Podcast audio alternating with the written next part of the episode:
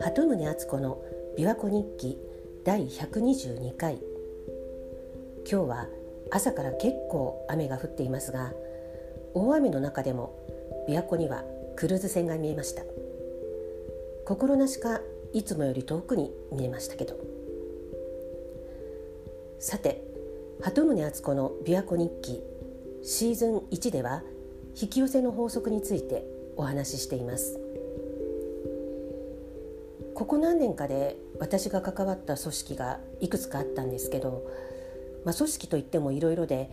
ボランティアグループとか勉強会とか同好会とか他にもいろんな形態のものがあったんですけどちょこっとだけ関わったものも含めて今改めて考えてみるとそもそもそのグループを作った人の意図っていうかその人が持っているエネルギーっていうのがものすごく影響しているなって思います。まあ当たり前かもしれないんですけどある人が意図をして何かを始めるとその意図の持つエネルギーに引き寄せられて人が集まるわけですから最初に意図した人のエネルギーと同じようなエネルギーを持つ人が集まる可能性が高いわけですよね。まあ、そのエネルギーが強かったので思わず引き寄せられたっていう人もいるかもしれないですけどでも実はそのエネルギーとは親和性がない別の種類のエネルギーを持つ人だったらやがて離れていくでしょうしだから例えばある人が、まあ、その本人が意識してるかどうかともかくとして例えば邪念を持ってグループを作ったとしたらそこに集まる人たちも無意識にでも同じような邪念を抱いている可能性が高いんだなって個人的な経験から最近つくづく実感しました。邪念っていうのはちょっと言葉が悪かったですけど邪念ではなくてもその人が持つエネルギーが自分に合わなければ居づらくなっていずれ離れてしまうっていうのが自然の流れかなって思います。で昔結構念の強いタイプの知り合いがいてその人が話してたんですけど自分が大切に思っている人を傷つけた人がいたのであいつなんていなくなればいいって思ってたらその人が事故に遭ったって聞いてそれ以来そういう恨みのようなことを念じてはいけないって自分に言い聞かせてるって言ってたんです、まあ、ちょっと怖い話なんですけどでもこういうことは自分で意識さえすれば実は結構コントロールできることなのかなってそう思うと逆に安心なんですけどでもこういうことは自分である程度コントロールできるんだって意識できている人って意外と少ないんではないでしょうか。引き寄せの法則とか思考現実化の本をいくつも読んでそういった本が共通して言っていることっていうのは基本的にこの地球上で起きていること。まあ宇宙全体で起きていることは全て宇宙の法則宇宙の物理的な法則にのっとって起きているわけでそれは地球上に暮らす生き物である人間私たちも例外ではない。だから目に見えるものとか見えないものとか関係なくこの地球上で起こっていることは全てこの法則に従って起きているんだっていうことです。だとすれば今まで自分に起きたこと今自分に起きていること自分が置かれている状況っていうのも、まあ、自分が何らかの意図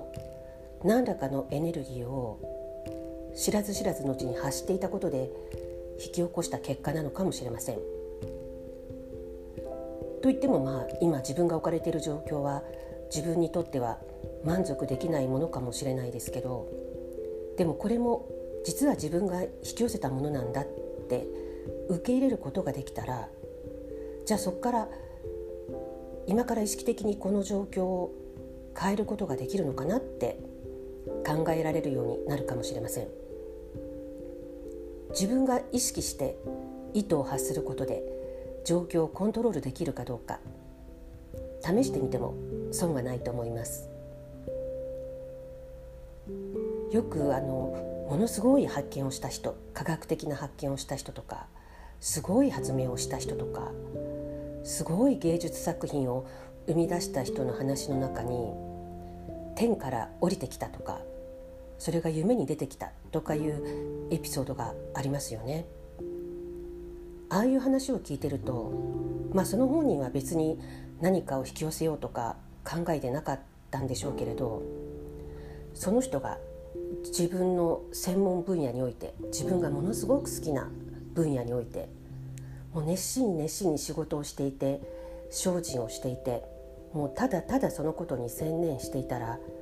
ふとインスピレーションが湧いたとか天から降りてきたっていうことが起こったんだろうなって想像しています。自分が好きなことにただただ心を傾けていたっていうんだからそのエネルギーはとてつもないものでそのとてつもないエネルギーが結果的にとてつもないものを引き寄せたのかなって思うんです。きっと邪念すらもないですよね。精神も肉体も疲れ切るほどものすごい大変な思いをした後に大発見とか大発明とか大傑作が生まれるというパターンが多いのもそういうことかもしれません。例えばビートルズの名曲「レッド・イット・ビー」これはポール・マッカートニーの作品ですけれどもこの「Let It Be」のアルバムのレコーディングの際にもうビートルズの人間関係はぐちゃぐちゃに悪化して結局解散へと向かうんですけれどもその緊迫した大変な時期にもう10年以上前に亡くなったポールのお母さんが